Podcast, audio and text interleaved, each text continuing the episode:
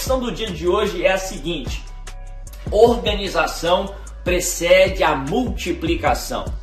Organização precede a multiplicação. Muita gente quer multiplicação, mas não faz o dever de casa, não se organiza, não cuida do que tem para só então receber o que ainda não tem. E a palavra de Deus nos ensina a andar na contramão disso. Por exemplo, durante a passagem da multiplicação, o primeiro milagre da multiplicação de pães e de peixes, um milagre que é descrito nos quatro evangelhos, que muitos têm a nos ensinar. A Bíblia fala, entre todas as lições que nós aprendemos nessa passagem de milagres, Jesus, antes de multiplicar pães e peixes, ele pega aquela multidão enorme e ele pede para que aquela multidão se assente, ele pede para que a multidão se organize em grupos de pequenas pessoas para que só então ele multiplique os pães e os peixes, porque a organização precede a multiplicação. Se você quer o agir de Deus na sua vida, organize a sua vida primeiro.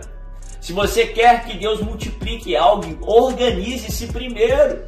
Deus não vai multiplicar algo que está desorganizado, Deus não vai multiplicar uma casa bagunçada, porque aí só vai multiplicar bagunça. Não, organize-se primeiro porque a organização precede a multiplicação. Para se organizar, você tem que focar naquilo que você tem. Para se organizar, você tem que reconhecer e valorizar o que tem.